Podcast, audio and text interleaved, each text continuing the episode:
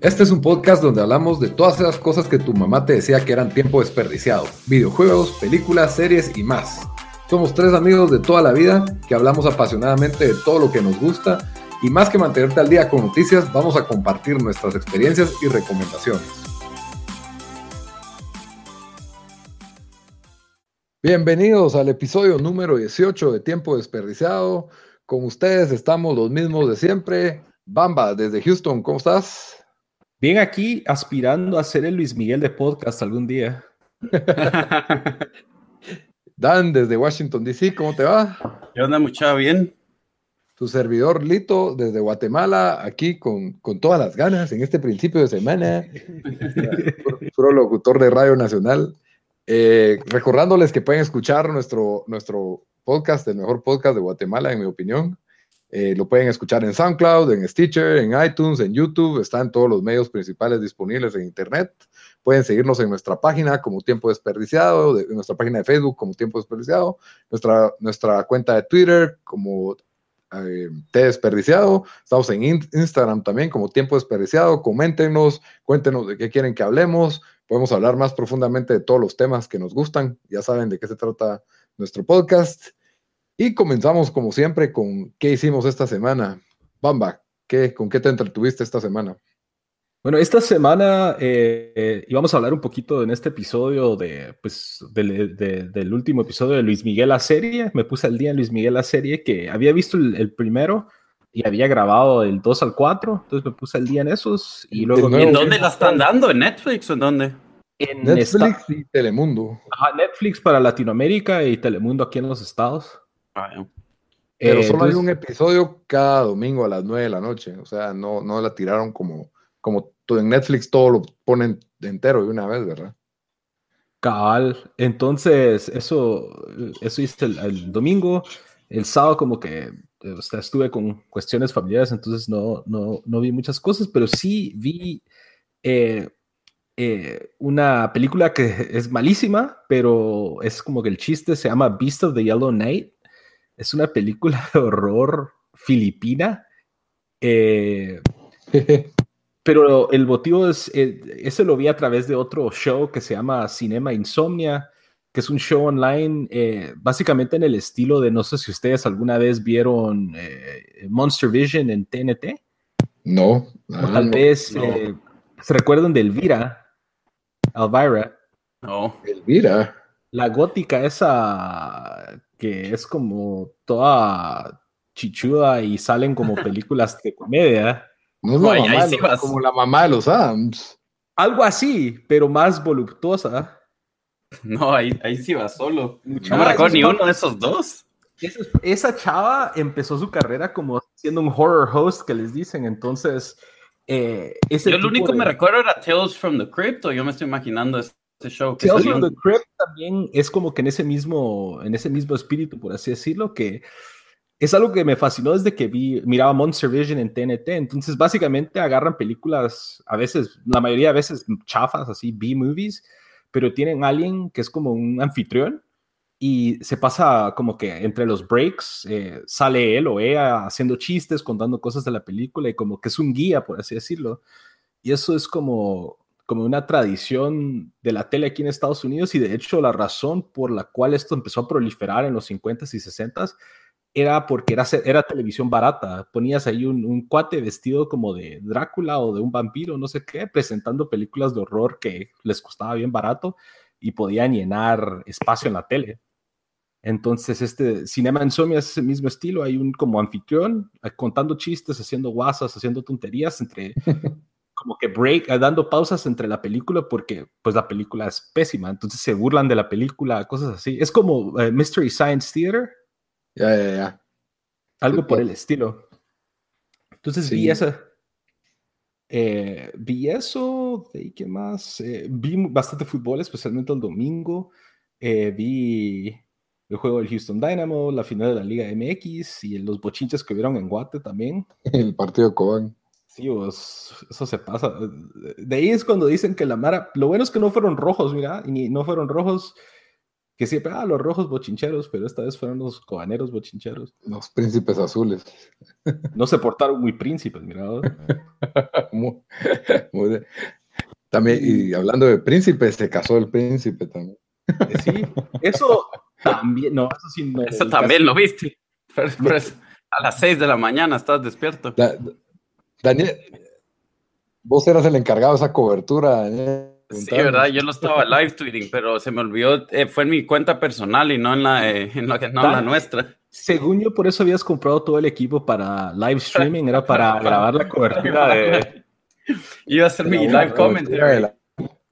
No, pero la realidad, lo más chistoso eso fue ver todos los memes de la boda real. Eso fue lo mejor. Eso sí estuvieron chistosos, sí. Y aparte de eso, ay, también es mi tradición de todos los viernes. Eh, aquí en los estados, todos los viernes sacan un nuevo episodio de Ancient Aliens. Eh, no sé si han visto esta serie en, en el History Channel. Sí. Alienígenas ancestrales. Es bien chistoso que antes el, el, el, canal History era, era historia, era como bien educativo. Ahora era bien miro. Yo me recuerdo que me levantaba todo, todos los días cuando iba a visitar a, a, mis abuelitos en los estados y como uno se levanta temprano Wiro y tenían todo como footage original de la Segunda Guerra Mundial a las 6, 7 de la mañana. Pasaba en otro show que se llamaba Arqueología, que era bien bueno. O sea, era bien educativo ahora es bien estúpido, pero Alienígenas Ancestrales, a pesar de que es un show bien estúpido, me entretiene porque es como escuchar cada loquera que hablan, decís, bueno, uno que fumado y qué loco, pero es entretiene, pues, o sea, es como que un, simplemente la idea del what if, del y qué pasa si es cierto, es suficiente para entretenerme, entonces, eh, esa es mi tradición. Yo lo más que aguanto es un episodio, ya el segundo es como que ya no me importa, es demasiado, demasiado. Los brincos que hacen en lógica para. Hacen unos brincos de lógica, así como que. Y si Jesús conoció a los alienígenas, pudo haber sido una posibilidad, porque la Biblia habla de carrozas de fuego.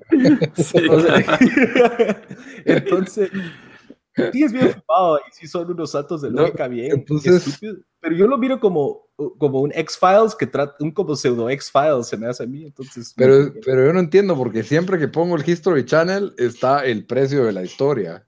24, 23 de las 24 horas es el precio de la historia aquí en... Esos son los cuates que... Esos son los, los, los de, ¿cómo se llama? Chomley o Chom Chomley. Pawn Stars, Pawn Stars, creo que es en inglés. creo que lo arrestaron a él. es el de Las Vegas. El de Las Vegas. ¿Y cuánto me das por esta tarjeta de béisbol? Voy a llamar a un experto. ¿Me das tiempo para que venga mi experto? Y llega el experto.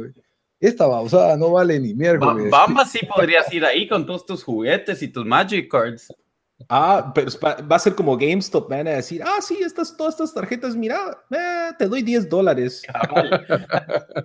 Solo hacer el payaso la La última vez que vi me dieron, creo que 39 centavos por un juego. ¿Qué juego le diste? No, era, era. Era de PlayStation 1. No, no, era uno, uno como semi reciente, no era tan, no sé, tal vez es que fue, tal vez fue uno, no sé, no sé si fue, Pensé que, ah, tal vez fue MLB The Show, uno de esos, pero. Ah, es que esos de deportes sí no te dan nada. Cabal, la versión anterior. Es muy chistoso. Eh, hay una tienda de videojuegos aquí retro en Houston que siempre para muladas como el Super Bowl o la Serie Mundial ponen una mesa digamos, para el Super Bowl pusieron una mesa con todos los juegos de, fútbol americano que tienen, ¿verdad? Entonces, si gastabas más de 10 dólares, te podías llevar uno gratis. ¿Para qué? ¿Para qué, cabal? Y fue chistoso porque, de hecho, fue para, no sé si Super Bowl o March Madness, creo que fue March Madness. Agarré uno de, de college basketball y los chatillos del mostrador dicen, finally, someone took something. Y dije, Esos sí son reliquia porque ya no los hacen los de college basketball. Sí, eso fue hace como dos, tres años creo que lo agarré, pero siempre hacen esa promoción. Yo, yo los únicos de, bueno, los FIFA que me los he quedado todos los que he comprado. Bueno, la verdad me quedo todos los juegos que compro, pero los que, los que sí ahora me quedaría es, digamos, cuando ganaron los Cubs, me quedé con esa edición de MLB The Show. Y también cuando ganaron los Spurs, me, me, me compré, me compré esa edición de, del de básquetbol solo para ah. la NBA 2K. Solo por apoyo al equipo. No, pues no, solo para, como para tener el del año que ganaron. Cabal. Pero bueno, eso más que todo fue mi fin de semana. Bien extraño, casi no tuve ganas de jugar videojuegos. Eh, leí cómics y leí por ahí, pero tranquilo. Está bien. ¿Y Dan, ¿en vos, vos en qué estuviste? Yo sí, yo casi que en mi lista, como lista que, que, que Rivals la de Bamba, tengo como las de él casi de cada semana. Este sí, sí vi bastantes diferentes cosas. Al fin vi Killing of a Sacred Deer. Que, que, bueno, ese fue el primer review que, que hiciste vos, que hicimos, ¿verdad, Lito? Fue, fue experimental, que lo Ese no fue el que comparé a, a eso, a una novela de Yuri. cabal. ¿A qué Bueno, la, la película es de, ¿cómo se llama el, el la verdad ya apuntado el nombre del, del El que la hizo? Ah. Es este griego Papanóculos, ¿cómo se llama? El- Es, es un tipo que había hecho Lobster, que aparentemente también es una película rara. Yorgos Lantimo se llama. Ajá. Ah, ya. Eh, bueno, pues si alguien ya vio Lobster, esta igual va a ser, eh, va a ser una película extraña. Eh, la verdad, no, no es de esas películas de uno, donde uno le tiene que encontrar lógica. Ahí sí que, Lito, vos me lo pusiste, mejor me imagino que no sé si lo liste, pero como que la, la, la película pone las reglas y se van a seguir las reglas y así, y así es como es, No porque es una así. explicación. Sí, no, no tiene exposición. Suena como alienígenas ancestrales. Así, Porque ellos- un alienígenas ancestrales todo te lo explica. Pero te ponen las reglas cuando te comparan que Jesús bajó una carroza de fuego, extraterrestres. Eh, la película es rara, a mí me gustó. Es Eh. Sentí Es que es, divertida. que, que es eh, bien actuada, sale, ¿cómo se llama? Colin Farrell y Nicole Kidman. Y ajá, y Nicole Kidman, eh, los eh, salen con unos niños, niños. que hasta cierto punto pudieran ser los protagonistas de la película, diría yo. Y Que para mí-. Ajá, actuaron muy bien. Eh, no es muy larga y entretiene. Y sí, sí tiene algo, elementos de drama y, y- y thriller. Un poco horror, no sé si tanto horror, pero sí Sí, el que se roba el show es el, el niño, el joven, el teenager. la- el psicópata. Ajá, el adolescente loco. Sí, Esa escena con el espagueti el brazo, sí, me dejaron así como. sí, Es que buenísima. tiene, tiene escenas que se te quedan grabadas en la cabeza de lo perturbador. Sí, la, la verdad que la actuó muy bien. Eh, sólida, sólida película. O sea, y no es, no, es esas- no es de esas que dan miedo, mucho miedo y cosas así, así que yo sí no la es tan- recomendaría para, para cualquiera. Correcto, y no trata de ser así súper ambiciosa que te quedas como que no entiendo qué pasó al final. O no es como Donnie Darko, que, que, explora un montón de diferentes. No me trata de ser tan, tan hipster, porque el Lobster siento que sí entraba más en esa categoría medio hipster y que tiene como una hora de, de sobra, tal vez. La película, en cambio, esta sí la sentí concisa, como que refinó, refinó su arte el director, porque yo no había visto Lobster cuando la vi. Ya vi The Lobster y la verdad es de que es divertida y tiene una premisa muy buena, pero de, no sé si ya, ya, ya saben de qué se trata The Lobster. Que, No, pero yo la eh, quiero, yo la quiero ver, así que tal vez ah, me voy a va, guardar. ok. Va, está bien, está bien, no, dale. Va, entonces, eh, pues esa vi, esa está en Netflix, entonces, eh, por si alguien la quiere ver. También en Netflix vi una que se llama Before I Wake, que sale Kate Bosworth. Em, y esa estuvo, estuvo bien, no fue la gran cosa. y es de eh, miedo. es de miedo. eh, también el protagonista es un niño. em, sí, o sea, yo le haría como un 6, 6.5. O sea, tam- tampoco, tampoco te aburrís viéndola, pero tampoco Tipo de una que- Ring. no, The Ring, a mí me gustó más The Ring, me dio más miedo. He estado un poco de miedo, la verdad. Es, es eh, más, más te causa como que ansiedad ciertas escenas, pero ah, si a alguien le gusta ese tipo de películas eh, de miedos, tal sí las recomiendo, pero, ajá. Pero esa ansiedad así tipo como so de que estás viendo a alguien cortarse el brazo o sacando un ojo. No, o más ansiedad por- de que, de que esos sustos que a cada rato pasan, así de que. No sustos así, más como que Ulu, eh, como que Ulugrun, ahorita, ahorita se viene, al- como que ahorita se viene algo, ¿verdad? Como cuando Ah, puedes ya. ver que sí, algo así diría yo. Ok.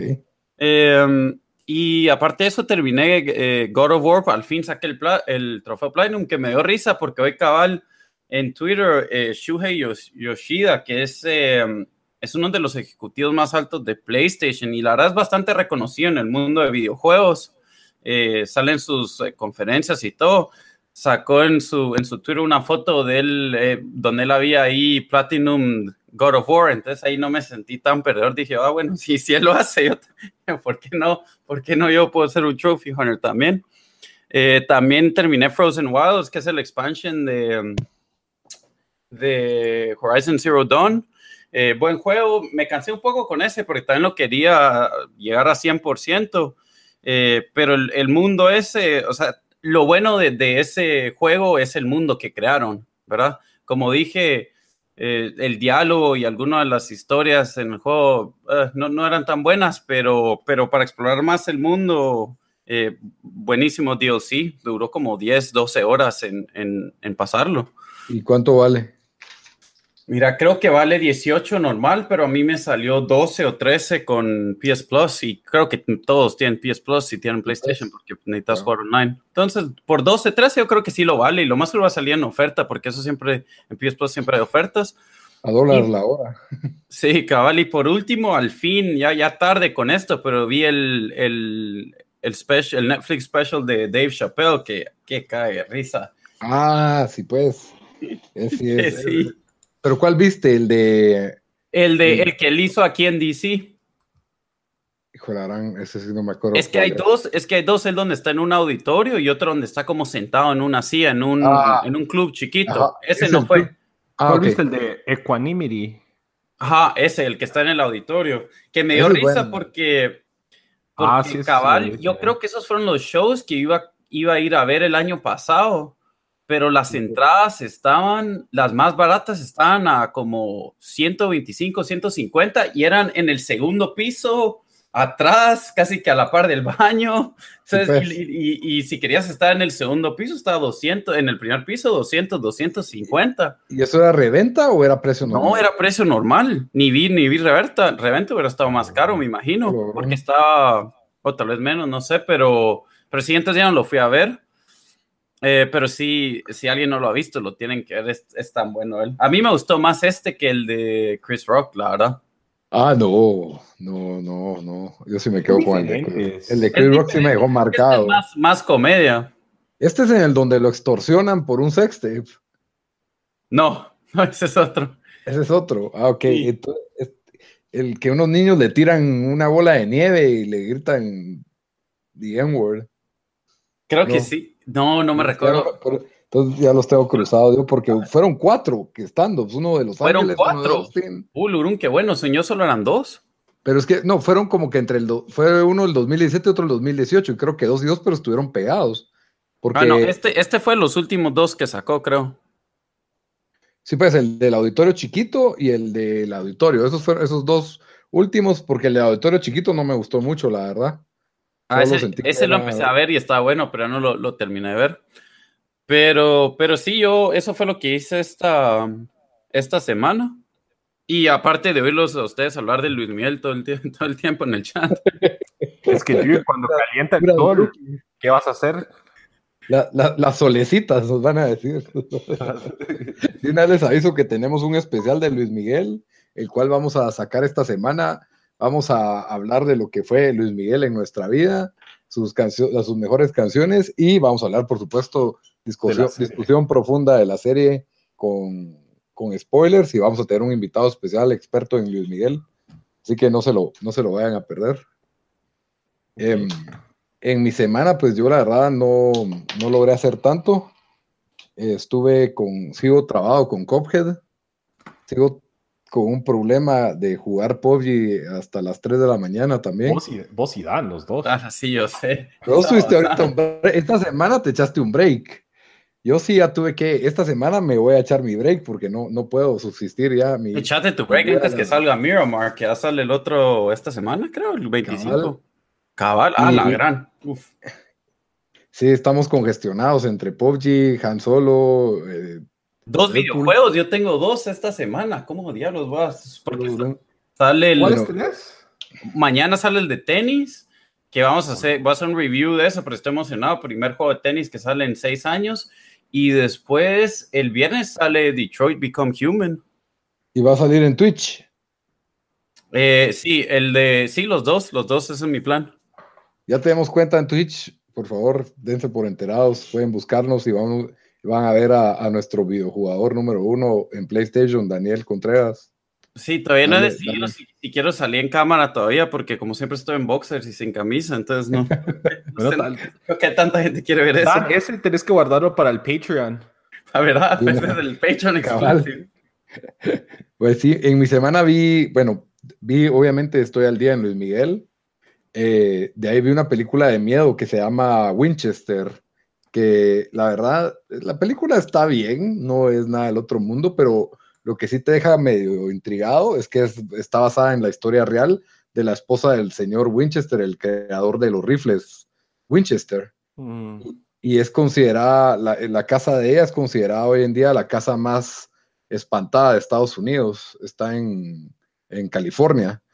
Y, la historia es interesante porque pues ella es la viuda del señor Winchester ella tenía una especie de sentimiento de que era atormentada por todos los que han muerto por, una, por una bala de rifle de Winchester. Y ella era como supersticiosa y contacta a una espiritista de, que le dice cómo calmar las cosas con estos espíritus, ¿verdad? Que fueron, sufrieron muertes violentas.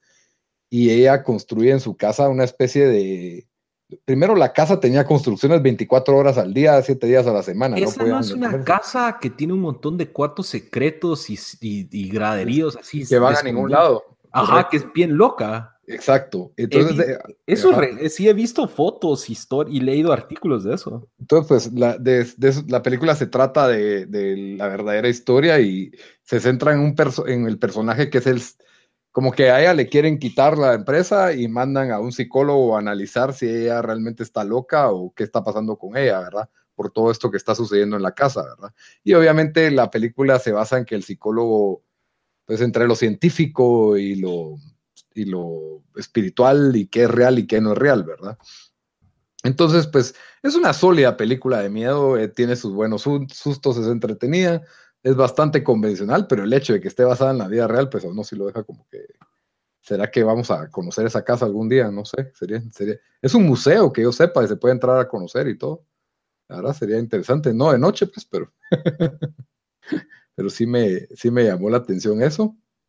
Y también vi una película, vi otra película española, porque como vi la semana pasada una española, Netflix me recomendó otra, que se llama que es como un pon, un juego de palabras como la fe de rata, que es como se dice cuando, cuando una persona quiere rectificar o disculparse por algo que escribió, pues esta se llama fe de tarra y está basada en la en el ETA, la milicia rebelde española del País Vasco. Mm. Entonces, para los que a mí la verdad no, no, no era muy conocedor de este grupo terrorista, ¿verdad? Pero básicamente se burlan del ETA, se burlan del País Vasco, como que los ponen como ridículos su actitud separatista y disque heroica que tienen, ¿verdad? Y la película se centra en este grupo de ETA que ETA ya iba en el declive y ya, ya no tiene el prestigio que tal vez o el temor que tenía en los 80s y 90s y es para el, el año 2000. El, prestigio. Ajá, ya no tiene prestigio. Pero, pero da risa porque, por ejemplo, una conversación. No sé si prestigio es la palabra correcta. O sea, ahí... pero, pero da risa porque ahí te. La notoriedad, por así decirlo. la, notoriedad. Porque viene y le dice, y, y, tú estuviste en los buenos tiempos cuando éramos como el IRA. Ah, no, como el IRA tampoco. Entonces, como quien, como el Sendero Luminoso de Perú. El Sendero Luminoso era bueno al principio, pero de ahí se comercializó. Es como Al-Qaeda, que ya no tiene. Ya, no, eso sí son animales. Ahora, ahora, es, ahora ISIS. Esos son monstruos, nosotros no somos así. Entonces, la película tiene ese humor y encima de.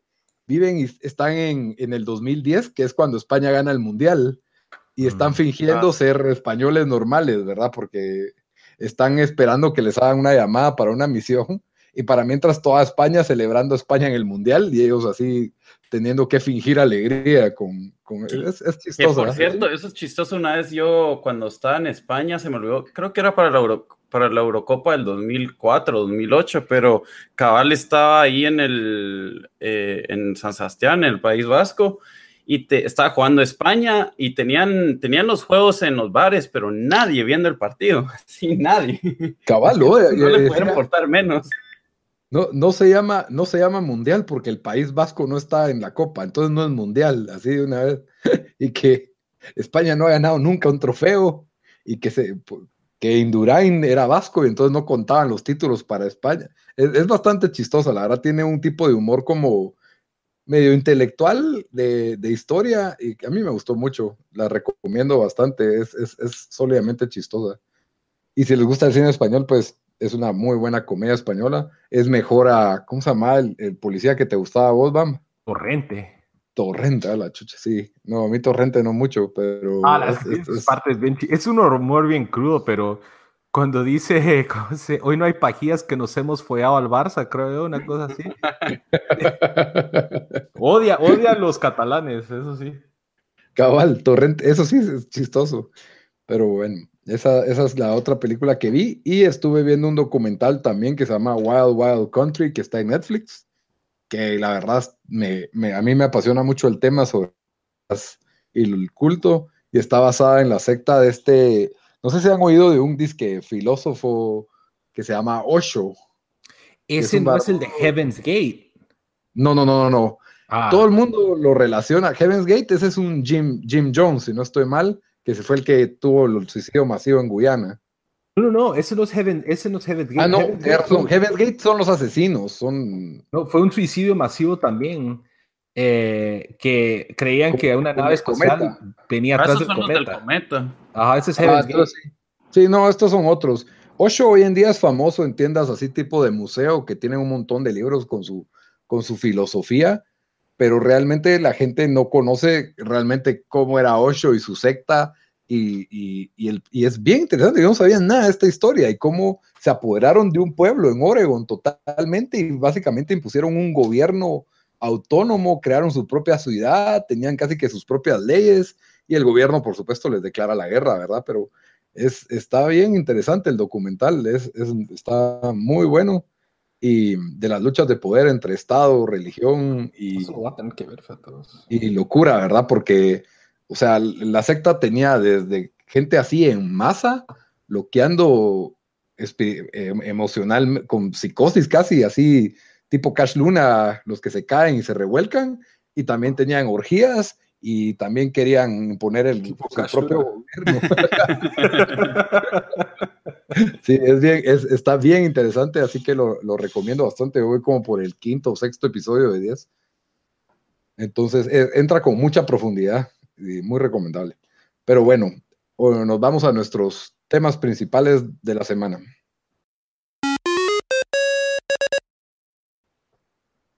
Bueno, primer tema principal de la semana. tenemos que hacer el, la previa de que vamos a ver Han Solo, la mejor película del año 2018, ya lo estoy diciendo. Eh, Eso Vamos es a- un, ese sí es un audaz, a- a- audacious claim. ¿No crees? No cre- Yo creo que va a estar mejor los que Avengers. reviews- aunque los, los early reviews dicen que está, que está buena. La verdad, yo después de, ¿cómo se llama la última? La que salió en Disney. Force- Last Force- Jedi. No, Last Jedi, The Last Last Jedi. Jedi. Fue tan mala esa que yo creo que esta no, no, No puede ser peor. cabal no puede ser peor. Y, y la verdad, o sea, las primeras dos, yo, yo sentí que estuvieron buenas, pues, o sea, las, las primeras dos desde el reboot eh, estuvieron, estuvieron buenas, así que solo la Ah, última falló. Sí. Y yo, sí, o sea, sí, sí, sí me interesa verla. Creo que todos la vamos a ir en estreno aquí. ¿Crees que va a estar mejor? Pa- ¿Qué, qué es la- lo mejorcito de este año? Para mí, pues Avengers y Ready Player One. No, te, A Quiet Place. Eh, bueno, sí, también A Quiet Place, pero A Quiet Place es la mejor película de este año. Big Blockbusters, sí, pero puede ser. Puede Compararla, ser. no, o sea, que yo, que yo he visto, pues, que han sido las big, big blockbusters y eso. Sí, tal vez, tal vez sí es la más sólida, que no, encima de que no viene de ninguna franquicia, pero yo sí creo que Star Wars Han Solo va a estar mejor que Avengers Infinity War, que Deadpool y que Ready Player One. Así. Voy, No voy con sé, todo, voy con expectativa alta. Además de que Lando Calrissian, Danny, Do- Donald Glover, ahorita se echó el power move con ese su video de This is This is America. Cabal. Ojalá que dispare la pistolita, el, el phaser, como dispara en This is America, que se agarra como la cinturita y... Si hace eso, es la mejor película del 2018. Eso sería bien chistoso. Que, que él lo sabía que lo iba a hacer y lo hace en su video y por eso lo hizo así en la película. Talk about product placement. Cabal. Y bueno, es- hablando un poco de Star Wars antes de, pues, como ya habíamos hablado en los trailers, cuando salió el trailer de Han Solo, qué esperábamos de la película, pero ¿cómo creen que va a rankear esta película en su ranking de Star Wars? Especulemos. La, especulemos. el- la original, la trilogía original, esa no, no va a ser mejor que la trilogía original. Que ninguna de la trilogía Para vos, original. ninguna de las nuevas entra en, en- se intercala entre la trilogía No, original. No. Es que para mí Return of the Jedi no es tan buena. Pero es necesario para ser parte de ese arco. Es el final feliz, el final de Cuento de Hadas. Ah, no, seguro, pero por ejemplo, Rogue One para mí es un heavy contender ahí con las viejitas. Yo iba a decir Rogue One es la mejor de las tres nuevas que ha salido. Ah, fácil, fácil. Eh, sí. yo, yo estoy viendo que esta puede ser igual de buena que Rogue One. Ok. No sé, y la verdad ¿cómo- tendría que hacer el análisis más profundo porque es que sí, como dice Bamba, esa historia original, eh, o sea, Te da sí todo. es bien, sí, es bien difícil de, de analizar. También hay, hay tanta nostalgia amarrado a eso. Eh, sí, hay yo hasta los nostalgia, VHS tenía de eso y, y lo vi varias veces. Entonces, entonces, no sé, tendría que pensarlo más. Ah, tengo No, mi no. respuesta. El, ¿Vos- de- para vos el tenés- review de, de la Han Solo tendré mi respuesta. ¿Cómo que no tienen su ranking ya hecho. eh? No, yo no. Yo solo sé que las tres originales van en primer, van top. Y de ahí todo lo demás se lo rifa. Las tres originales, ¿cuál es la mejor? Las tres originales, a mí siempre me ha gustado más The Hope, pero eh, sé que la de Empire Strikes Back en realidad es la mejor, pero a mí la que más me gusta, la que más le tengo sentimiento, o sea, apego, es, es New Hope. Ok. ¿Para vos? Empire. Empire. Sí, para mí también mejor. Empire Strikes Back. Es- pero, cabal, Empire Strikes Back y A New Hope, y de ahí yo pondría Rogue One antes que Return of the Jedi. Me gusta. Return of the Jedi no es que, o sea, yo entiendo que es parte de la historia y que es muy buena, pero en sí siento que es la más débil de las, de las tres antiguas, aunque tiene escenas muy memorables, Lo sigo. pero Rogue One fue bien épico. La verdad es de que es interesante Star Wars porque si te pones a pensar, el imperio cayó por una manada de Ewoks. Fue lo que ocasionó la caída del imperio. Si no fuera por los Quiere decir Ewoks, que hasta la gente más humilde puede levantarse contra un imperio. un imperio, mira vos. Solo se requiere que le tires, esté dispuesto a tirarle una piedra a un ATST. Estilo, estilo Cobán Imperial. Hablando de príncipes y prin- Hablando de príncipe. de la princesa Leia. Sí, pues. No, la verdad es que yo sí tengo, yo estoy bastante emocionado por ver Star Wars. La voy a ir a ver en 4DX a las 12 de la noche, así que probablemente la voy a tener que ver dos veces, una sin 4DX. No agarré, nunca he ido a esos RPX. ¿Y eso qué es? Es otro, fíjate que compré el ticket porque el, el, el- si no estoy mal, es como que el- el- un paso abajo de IMAX. Es el Regal Premium Experience. Es como que el IMAX de esa cadena de cines. Ah, bueno. Sí, pues, ¿y es en 3D? Eh, no creo, vos. Ah, Yo preferiría que no, la verdad. Aquí ya sí, yo, no, yo no entiendo las distinciones, porque igual aquí AMC hace, hace como, hace un, hace normal, hace como que un Dolby que se supone que es especial, normal y después 3D, que no entiendo cuál es la diferencia entre Dolby y normal. Según yo todos eran Dolby, ¿sabes? Es Dolby, Dolby. Sí, eso, eso dice, eso dice en el, en el, cuando te cobran 6 dólares más solo por eso también. Ulurum. No, no sabe, Ah, esa, esa mate no, no funciona. RPX es como que mm, eh, es como la- la- el IMAX de esa cadena de cines, pero no es 3D. Entonces estamos bien. Ah, bueno, pero es una pantallota, pues. Eso está bien. La cosa es que con esas pantallotas sí hay que agarrar buen lugar hasta atrás, porque si no, no. Sí, yo creo que agarré. Fíjate que eso sí me pareció interesante cuando compré mi ticket el domingo. Todavía habían bastantes asientos para, para Han Solo. Hasta adelante agarraste. No, no, no, o sea, atrás, o sea, como la verdad es interesante porque ahorita han salido big blockbusters que, que, han pegado, o sea, tal vez a ver si le va a afectar esto a, Ajá, solo. Lo interesante es que los dos son de Disney, así que creo que no les importa tanto. si, si los que fueron a ver Avengers no van a ver Star Wars, creo que no les importa tanto. Pero sí, yo sí creo que viene fuerte. Y es, y es que cambiaron, o sea, las de Star Wars habían estado saliendo en diciembre y esta salió en mayo, por alguna extraña razón. Creo que porque la siguiente también va a salir en mayo, sería, sería, la verdad, sería bueno que ya terminemos. Y yo creo que después de esta Han Solo y que salga la número, que toca 10, yo creo que ya toca un reposo de Star Wars, la verdad, lo deberían de poner a dormir un, rato, pero no creo que haga. La, vaca lechera. Hablando de, ah, sí, y, acabo de enterarme que Amazon, yo sé que no se relaciona tanto, pero de franquicias épicas, Amazon pagó 250 millones de dólares por los derechos de Lord of the Rings y van a gastar no sé cuántos millones en hacer una serie de Lord of the Rings y están invitando a, Peter Jackson a que sea productor. Uh, Y yo digo, eso sí se me hace como el fracaso. que Lord of the Rings, yo no miro que puedan. Yo creo que ya exprimieron. Ah, no, no, no. Yo creo que sí, porque ya ha pasado 15 años casi desde que salieron esas películas. Pero el Hobbit fue exitoso, pero no fue súper exitoso y nadie. Pero ese mundo yo creo que tiene para explorar más, especialmente los fans de eso para gastar 250 millones de dólares solo en comprar los derechos. Eso sí, no sé. Tal vez es, dinero de bolsillo de, Amazon, tal vez no es tanto, ¿verdad? No sé, no sé las proporciones, pero sí se me hace exagerado y que parece que Peter Jackson está entre eso o hacer una película de DC. Yo, yo espero que haga una película de DC mejor, porque necesitan un, buen director de cine en ese, en ese universo. Pero sí, Star Wars.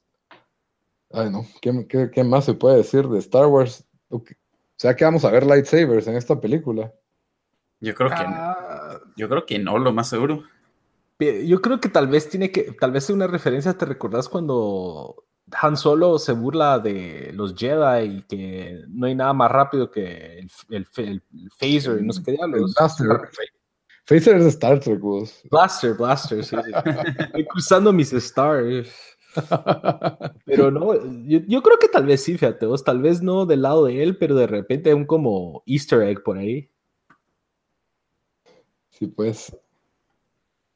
Pues terminando con, con Star Wars, las estrellas y los soles, hablemos de el único sol. Hablando de, yo creo que ibas a decir algo bien, hablando de cuerpos celestiales. Eso está mejor. No porque de cuerpos celestiales, no porque Luis Miguel es el sol de México, entonces es el, único verdadero sol. Ajá. Baba, ¿qué te pareció este último episodio de, de Luis Miguel? ya se puso bueno, bueno el show. O sea, no sé si eh, qué tantos spoilers nos vamos a meter, pero yo creo que aquí es como que, bueno, los primeros, y vos, vos lo explicaste bien, re bien en el chat que, tenían, que tenemos, que dijiste que los primeros cuatro episodios es como que el origen, el hero origin. Ajá. Y ahorita es ya los cagadales. Sí, y, cabal ya cerró un arco, ya vamos a media temporada y, quiera que no, pues los protagonistas, yo siento que es, es, de placer culpable el show, porque tampoco es, es, una, es una obra, obra maestra, ¿verdad? Pero, pero para sí shows así creados específicamente para Latinoamérica, está bien hecho. Sí, es como una buena telenovela. o sea, tiene, por ratos, es que siento que por ratos digo, qué buenas actuaciones y por ratos digo, esto es una telenovela. sí tiene el espíritu telenovelesco. Pero...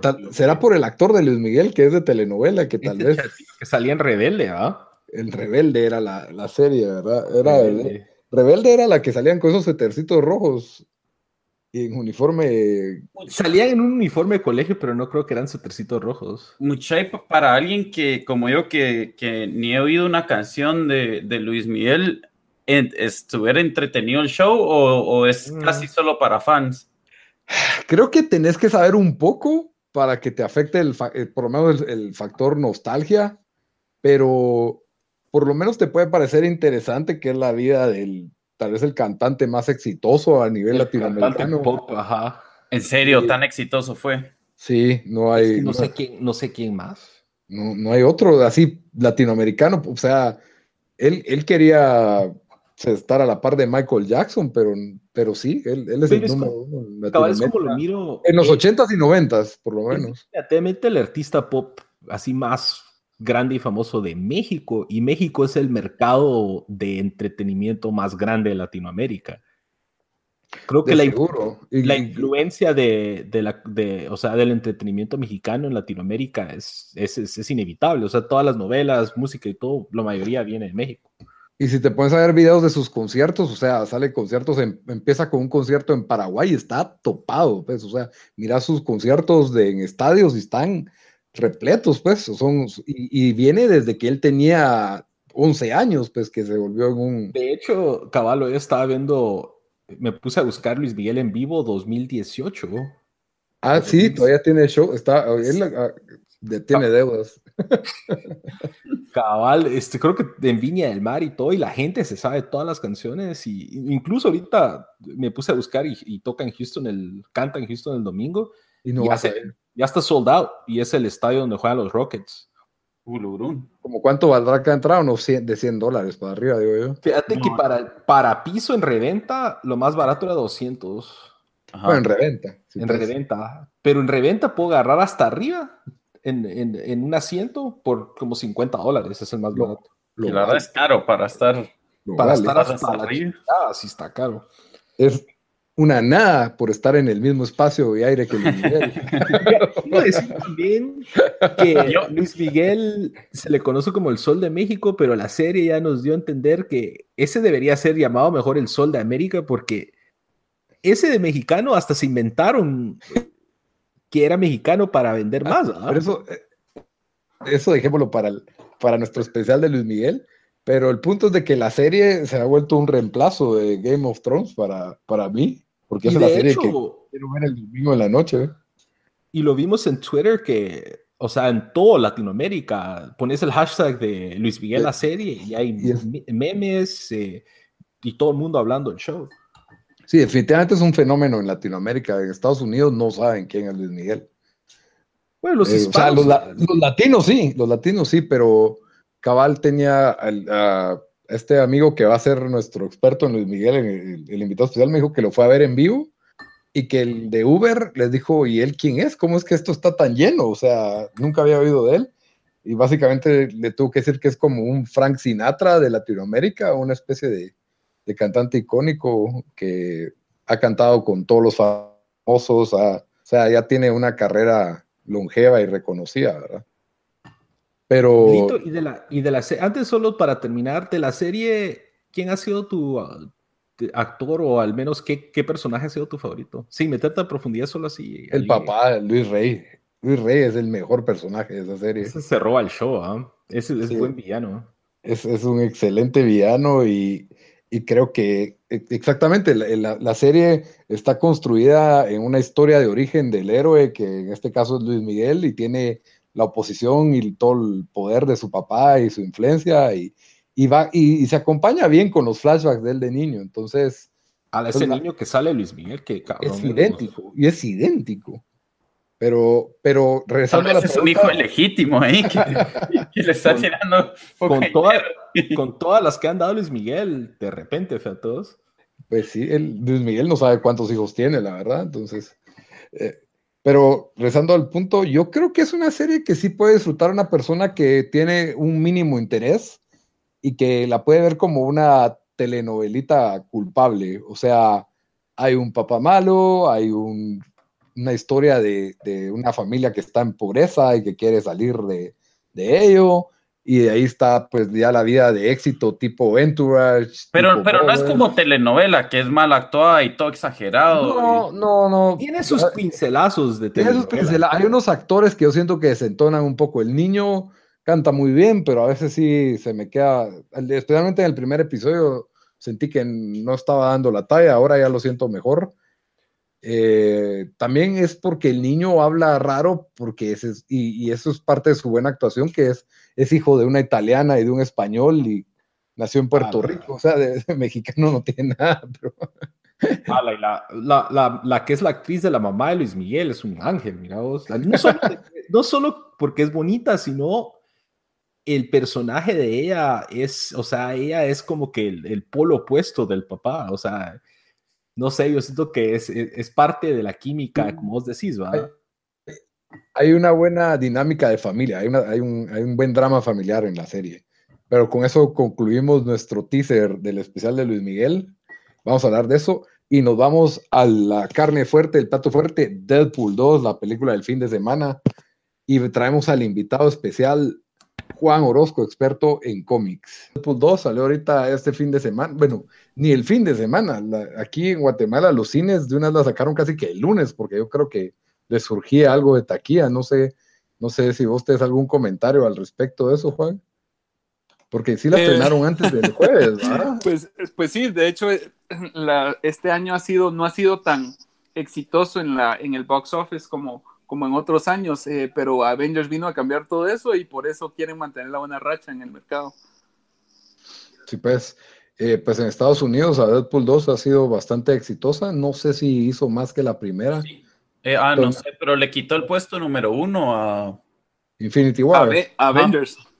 Pero ya va en su tercera semana, pues, o sea. Sí, exacto, exacto. No, no, vamos, a no vamos a comparar Deadpool con, con, ¿cómo se llama? Con los Avengers, pero, pero sí, sí, las tres semanas ya, ya era hora de que alguien llegara a sonarlo. Con Justice League, sí. Ah. en taquilla sí es un éxito. Sí, sí, es cierto. David, eh, perdón, el, el, director de Deadpool 2 es David Leitch. Que John Wick pues no fue director oficial de John Wick. Incluso, no, o sea, él hizo, él no está acreditado como director, pero sí fue parte del equipo y él era un experto en dobles de riesgo. Y la verdad es que eso no lo sabía.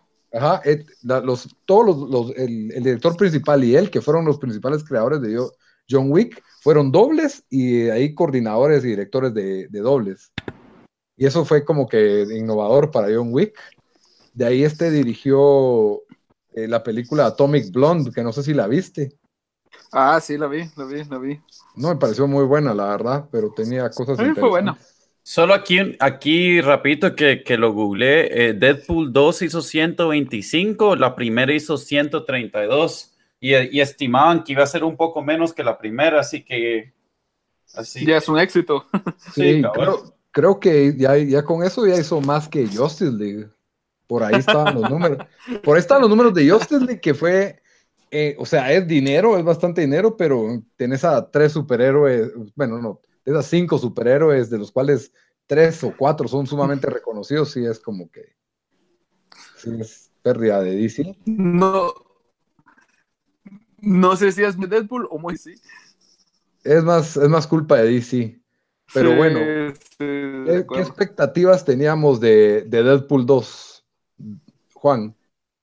Mira, yo la verdad no entré con tan fuertes expectativas porque dije, bueno, ya hicieron un muy buen papel en la, en la primera, pero tenía miedo de que en esta se basaran, repitieran mucho de lo mismo que habían hecho en la anterior. Entonces iba cauteloso y no esperando mucho y realmente no me decepcionó la película. Creo que, que se, se acopló a mis expectativas. Solo lo digo, ahorita estamos discutiendo Deadpool sin spoilers, de ahí les vamos a dar la advertencia cuando llegamos a discutir con spoilers. Dan, ¿y, vos qué expectativa llevabas para Deadpool 2 especialmente? ¿Y qué pensaste de la 1? Eh, a mí me gustó la 1 y yo siento que habían, o sea, tenían bien la fórmula de la 1. Eh, obviamente no sé nada del cómic, así que no sé cómo es ese personaje en el cómic, pero a mí me gustó mucho eh, cómo no se tomaba muy seria la película. Casi pasa a ser parodia, ¿verdad? Hasta cierto sentido, pero, pero igual entretiene y, y, siento que está bien escrita y todo eso. Entonces yo la verdad sí tenía expectativas para, para esta película y, y para mí lo cumplió. A mí me gustó más esta que la, que la primera. Em, posiblemente es la, o sea, tal vez hasta me gustó un poco más que Avengers, fíjate, no sé, tengo que pensarlo, pero, pero me gustó bastante esta película. O sea, es, es entretenida. Ya vas con las blasfemias también de una vez, ¿no? Nada, que ver. no. ¿Vos qué Deadpool, opinaste? Deadpool, Deadpool, la verdad, eh, a mí me gustó la primera, me sorprendió. No creí que me fuera a gustar. No me cae bien Ryan Reynolds, la verdad. Cabal, Es que eso también a vos te afecta a qué pensás de, de Deadpool, porque no te cae bien él como actor. No, no me cae bien. Y lo otro es que la verdad es de que solo eh, ya como que estaba saturado el mercado. Lo único que me había parecido innovador y que me parece que Deadpool hizo muy bien fue de que fue la primera película de superhéroes rated R, o sea, para adultos. Y, y fue muy buena y fue un éxito y abrió la puerta para que más películas de superhéroes fueran R y, y gracias a eso tuvimos Logan. Si no era... Ah, si ah, no era Blade Deadpool, no- Trinity. Blade Trinity. si contás a Blade Trinity como una película de superhéroes, pues es, es tu problema, pero. pero sí, es, es técnicamente es, una peli- es la primera. No, película no, pero la, la que. Ay Dios, ¿cómo se llama? La de Spawn. Watchmen. Watchmen fue rated R también, ¿o no? Sí, pero no es No, de. no sé. Sí, sí, fue rated R. Watchmen es rated R, fijo. Fijo, pero no era del, del universo Marvel. Ah, ok, ok. Ni era, tan, ni era tan mainstream, pues no era una propiedad tan mainstream. No, es de, es de Alan, Alan Moore, lo escribió, ¿no? Sí, cabal. Entonces, y está sumamente apegada al cómic. Deadpool, ah, pues a mí, la verdad, la primera me sorprendió, me gustó más. Tenía una historia romántica e interesante hasta cierto punto. Y sí, tenía. Me gustó mucho la primera vez, pero la segunda vez sentí que ya no la podía seguir viendo. O sea, es como que esto es demasiado estúpido, ya, ya no, no me gustó. Y entonces ahí es donde me di cuenta que tal vez no me había gustado tanto, sino que simplemente porque me reí, creí que había sido mejor la película de lo que, de lo que realmente es. Entonces, eso fue mi impresión de la 1 y, y Deadpool 2 yo la verdad no esperaba mucho. Eh, Avengers 2 fue muy buena y, y no creo que, no creí que se fueran ni a comparar. Aún así, salí contento del cine, me reí bastante. Otra vez la película no falla en entretener, que para mí eso es bastante importante en una película. No, no me interesa tanto su mensaje o su agenda, ¿verdad? Y, y como película, pues sí tiene una historia sólida. De, de ahí pues ya vamos a discutir eh, qué nos pareció. Yo sí recomiendo que la vayan a ver. A los fanáticos de Deadpool obviamente no se van a decepcionar. El cómic creo que por ahí se puede discutir qué tan apegado es, pero si les gustó la primera, definitivamente les va a gustar la segunda porque es casi una, digamos que utilizan la misma fórmula, pero sí hay una Sí. historia diferente.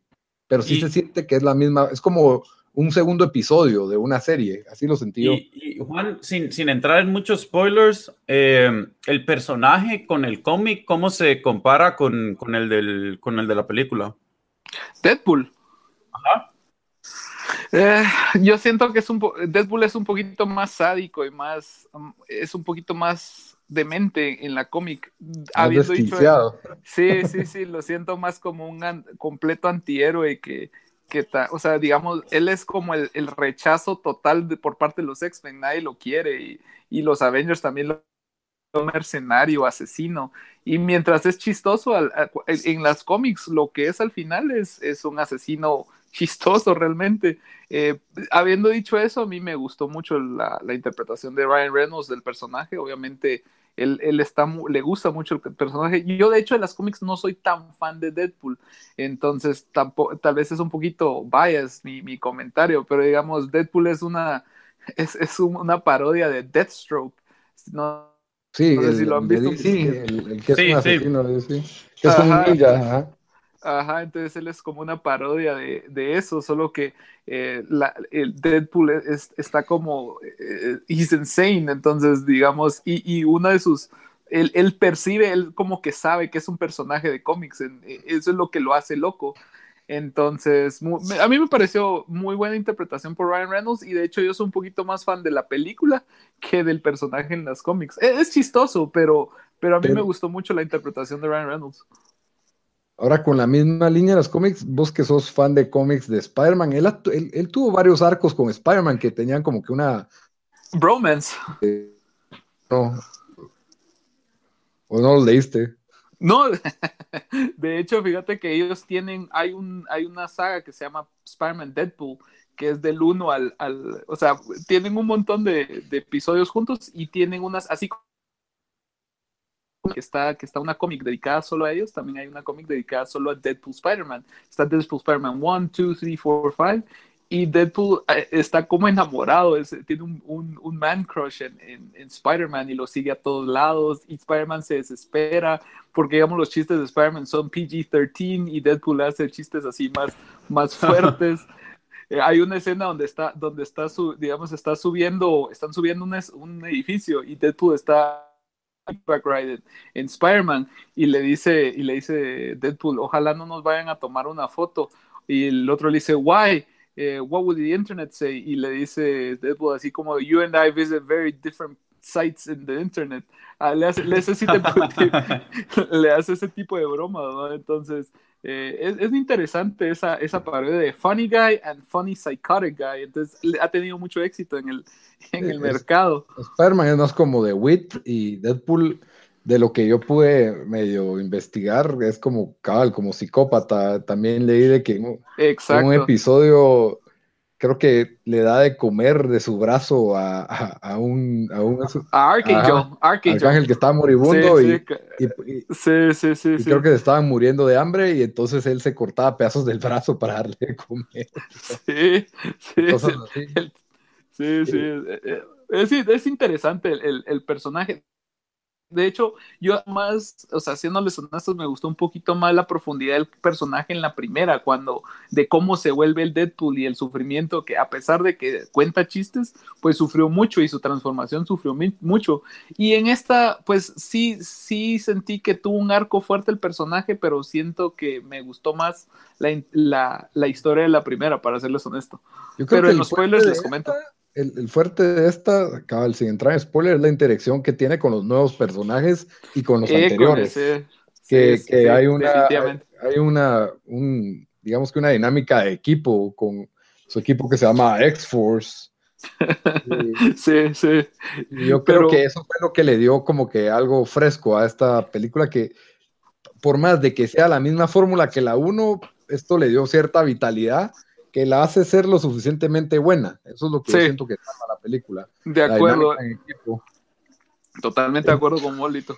Pero bueno, los tres estamos de acuerdo en que está buena y que hay que verla en el cine, que está para verla en el cine, ¿no? Sí, Correcto, sí, así es. Yo, si no son fan de Deadpool, mírenla en 2x1 con su tarjeta de oferta de cine preferida. En Cinépolis, por favor. Pero sí es de cine, sí es de cine.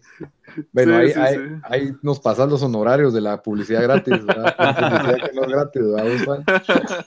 Está bueno. Pero bueno, ya discusión con spoilers. ¿Qué fue lo mejor de la película para vos, Juan? ¿Qué es lo que más te gustó? Mira, a mí lo que me encantó ya con spoilers fue la muerte de X de X-Force eso fue lo mejor. Para mí fue ah, la mejor sí. escena. La mejor escena fue la muerte de todos los. O sea, realmente fue una, una premisa tonta. O sea, en vez de agarrar un. Si sabían por dónde iba a pasar el convoy, bien se hubieran podido ir en carro o bus o tráiler o lo que sea a interceptarlo. No, ellos se en un avión y tirarse de un avión cuando, cuando hay un viento muy fuerte. Entonces, eso yo dije, what the? O sea, era lógico que solo los interceptaran, pero, pero entiendo que era para serve the story, vamos. Y, claro. y esa, toda esa escena, cuando murieron todos esos personajes que realmente nobody likes them, o sea, o tal vez nobody likes them, pero no son muy Shatterstar, es, es un rollo. Y, y me pareció muy chistoso cómo lo introdujeron, que era así lo que dijo que él era, que era un. un vale, de, de, la dimensión, ajá, de, de Planet Mojo cabal así es en la cómic, pero me gustó mucho la forma en que se, se despacharon todos. Mi escena favorita cierto, definitivamente ¿saben, ¿Saben quién era Vanisher o no? Brad Pitt. Sí, ¿no? Ah, sí. Brad Pitt. Ah, sí, Brad Pitt, sí, sí sabe la cara. Yo no, yo no, lo, o sea, fue tan rápido que yo no lo vi, pero ahorita que estaba buscando el cast de la película, cabal me di cuenta, yo no sabía. Yo sí le vi no, la cara. Yo también, yo, yo también le vi la cara. Un dato interesante es de que cuando, cuando le hablaron, o sea, cuando estaban haciendo en la reunión, dijeron, ¿qué podemos hacer para, traigamos a alguien famoso para matarlo? Y el primero, vamos así, the top, the top of the list, y vamos, los que nos digan que no, vamos bajando. Ahí el primer, la primera elección fue Brad Pitt. y dice que lo llamaron y prácticamente lo, hizo gratis por un café y una, algo así de comer, pero la condición era que Ryan Reynolds fuera a traer el café y Ryan Reynolds dice, I'm, I'm, I'm done, I'll do it. Los hijos de Brad Pitt son fans, fans de Deadpool, por eso, por eso lo hizo y cabal él salió. Yo siento que fue un poquito desperdiciado el cambio, creo que hubiera sido un poquito más largo, pero... Yo, es más, yo, yo sentí que todo el... Eh, a mí me gustó también bastante, eh, pero yo creo que fue un poco de, desperdiciado el X-Force en sí. O sea, para mí eh, ahí daba para más camera time, para todos esos en la película. Desde Puede ser. hasta que... Bueno, pero lo chistoso fue cabal, la, la, forma idiota en que se mueren. Para mí, el que cerró el show es Peter. Sí, cabal. I just saw the ad. sí, sí, fijo. buenísimo. De toda la película, eh, para mí. Eh, creo, que, creo que estuvo bastante y también, no sé, al final. Eh, también lo que me gustó también es, por ahí había oído que tal vez salía Juggernaut y cuando vi que, cuando dicen que el más grande de la cárcel está ahí, cabal, lo, lo, lo di inmediatamente, ese ha de ser Juggernaut. Yo, yo no le pegué a eso hasta que salió y dije, ¿quién va a ser? ¿Quién va a ser? Y no se me ocurría quién. Cabal. Yo me imaginé que sí, yo me imaginé que sí. Y estuvo increíble, la verdad me encantó la forma en que, o sea, es un personaje de, animado a computadora, pero se miraba increíble, o sea, sí era el verdadero Joker, ¿no? Peleando. Sí, pues. y, el, y el wirito, el, el gordito malo, daba risa también.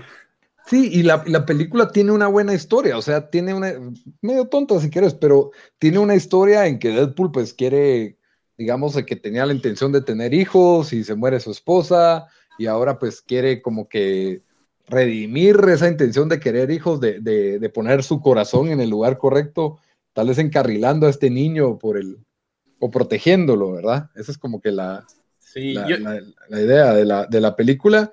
Y tenés al otro personaje principal que es Cable, que me pareció muy bueno. No sé cómo lo mirás vos con, con el cómico, o Dan, ¿qué ibas a decir antes? No, yo solo iba, iba, a decir que dos de las escenas que me gustaron bastante también fue la de la de Say Anything, donde, ah. donde se para ahí con, ¿cómo se llama? Con, atrás de la, de la mansión o enfrente de la mansión de los X-Men. Y, le habla, y le habla a Colossus cuando le, le canta a Colossus. Y después el de las piernas, cuando tiene las piernas de niño. Ah, sí, buenísimo. Eso me atoré de la risa con cuando hace el, Basic Instinct, solo con las piernitas. Ah, sí.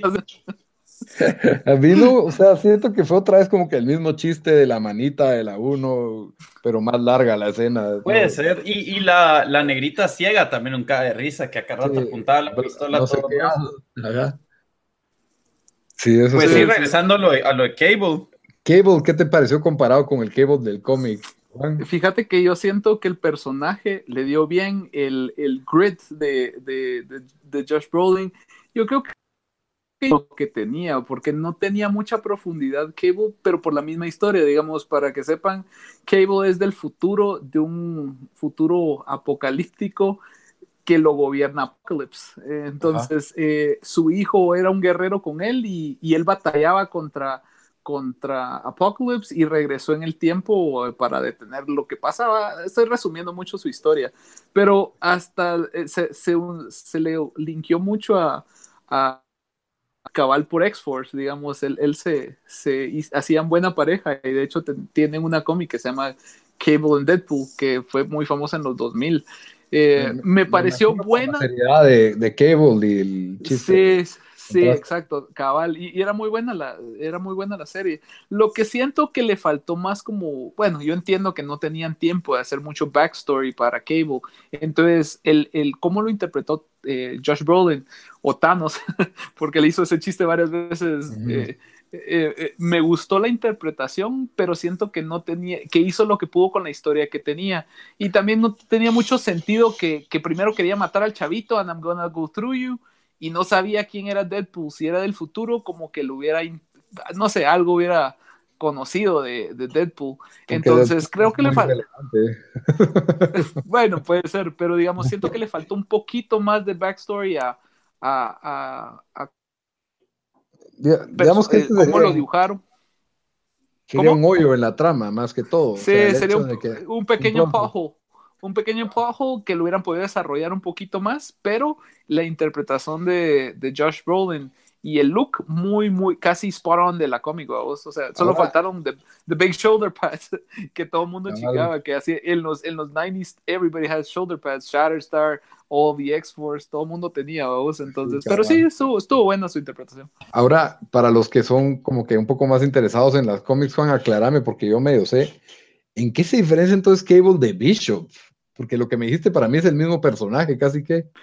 Es el mismo personaje, con la diferencia que Bishop regresó en el tiempo para, porque supuestamente alguien, alguien de los X-Men mató a, a, Professor X. Entonces él regresó en el tiempo para detener ese asesinato. Y resulta que. él viene del mismo, mismo, futuro, viene del mismo futuro apocalíptico. Eh, es la misma cosa, es la misma cosa. Con pistolota. Con pistolas y shoulder pads y la estrellita en el, en, en el ojo que le brilla ah, la pues. diferencia, la diferencia es eso es importante. Esto es un, es un link que no mucha gente sabe. De hecho, eh, Cable es hijo de Cyclops y de un clon de Jean Grey. y de hecho, él lo, era un bebé de él. Esa es la diferencia, que él era un bebé que nació aquí en el tiempo, bueno, el tiempo de los X-Men, y se lo llevaron al futuro porque él tenía un technovirus, que es, una, es un virus que se come parte de su cuerpo. Entonces, lo llevó, e, él, Cable es del presente, pero se lo llevaron del bebé al futuro para curarlo. Entonces, él no está totalmente curado, digamos, él es un psíquico muy poderoso y él sobrevive porque él pelea con, e, él, tiene parte de su cuerpo, es, eh, es como robot o, o un cyborg, pero él utiliza sus poderes psíquicos para mantenerse vivo y pelear contra esa enfermedad que se comió la mitad de su cuerpo. Esa es la diferencia entre Bishop y, Cable, que Bishop solo es del futuro y, no tiene ese poder, es mucho más fuerte que Cable. E-, esos storylines de Comic Man, risa. Bueno, cerrando con la pornografía nerd que nos acaba de dar ahorita. La verdad, sí, me siento muy pervertido en mis oídos ahorita con todo Para algo me invitas, ¿no? Aunque sea, aporto eso, ¿no? Me llega, me llega, me llega tu aporte con buena onda. Y bueno, ¿qué fue lo que menos les gustó de la, de la película? Um, Dan, dale, dale vos.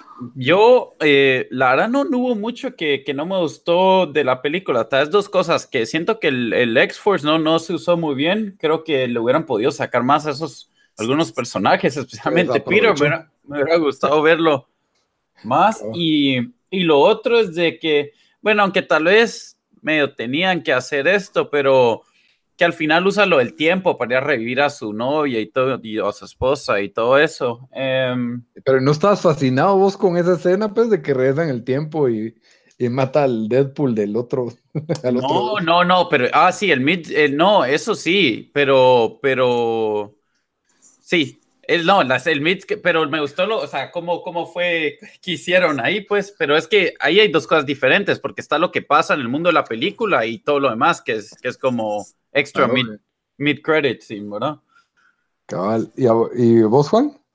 Uy, ahí sí voy a tener que hacer algo fuerte con, con Deadpool. Eh, yo siento que me da risa porque él mismo dijo un montón de veces, that's lazy writing, that's lazy writing. O sea, él mismo se criticó y sí, yo siento que muchas veces como que la, la, historia la sentí un poquito, digamos, en la primera la sentí más lineal y, y tenía más sentido. En la segunda empezó por un lado, se torció, medio me quiso meter a puro tubo los personajes. Eh, no me fascinó tanto la historia como en la primera. Esa fue la primera cosa que no me convenció del tal, pero lo perdono porque me entretuvo. Eh, la segunda cosa que no me, que me gustaron algunas referencias que hizo, como You're so dark, are you sure not, you're not from the DC universe? Y, ah, eso, estuvo buena. Estuvo buena. ¿eh? entonces tuvo varias, pero después llegó un punto que creo que habían demasiadas referencias o sea, se pasó de las referencias que siento que no me sacaban de la película, o sea, digamos, un par que sí me dio en risa, pero las, digamos, de, cada, cinco, cada 10 minutos o cada 5 minutos hacía una referencia que me, a veces sentía que estaban un poquito forzadas, entonces de, de las 10 que decía, tal vez 5 me parecieron muy chistosas, las otras tal vez no, y, aunque...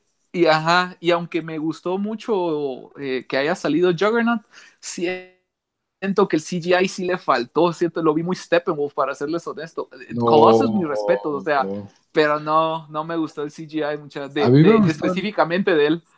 el de Juggernaut y el de Colossus funcionan, o sea, no son perfectos, pero como la película tiene ese tono más como de chiste, no me molesta, o sea, no me... Eso, y me imagino que no, tienen el budget de Avengers para hacer el super CGI también. Sí, sí, sí, sí, sí eso es cierto. Eso es cierto. A mí lo que sí siento que también hay un abuso de, de la, del chiste, de, también de cuando trata de actuar como gay con Colossus, a mí ya no me da tanta risa.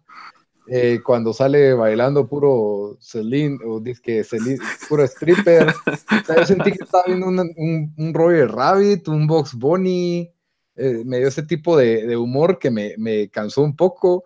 La forma en que matan a Juggernaut también me pareció como demasiado tonta, o sea, es como que me sacaste, me sacó completamente de la historia, que quiera que no, había una historia seria ahí, pero se volvió demasiado parodiable cuando le mete un enchufe en el trasero a, a Juggernaut, es como que ya era innecesario, pues había una buena pelea ahí entre Colosos y Juggernaut. Y otra escena buena es cuando están todos los X-Men atrás en la puerta, cuando ah, está hablando en el cuarto. Que, que, que, no tiene sentido para nada porque es otra, es otro timeline. Y, y eso, eso, es, más como service para, para gente sí. mira las personas. O sea, para mí, sí, o sea, yo ni sé que son timelines diferentes, ¿me entendés? Entonces.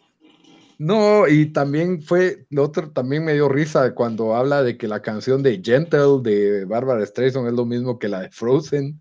Eso también me dio risa. Ah, y este personaje de Domino me pareció buenísimo también. A mí me, me encantó. No sé si a ustedes, ¿qué pensaron de Domino? ¿Cuál?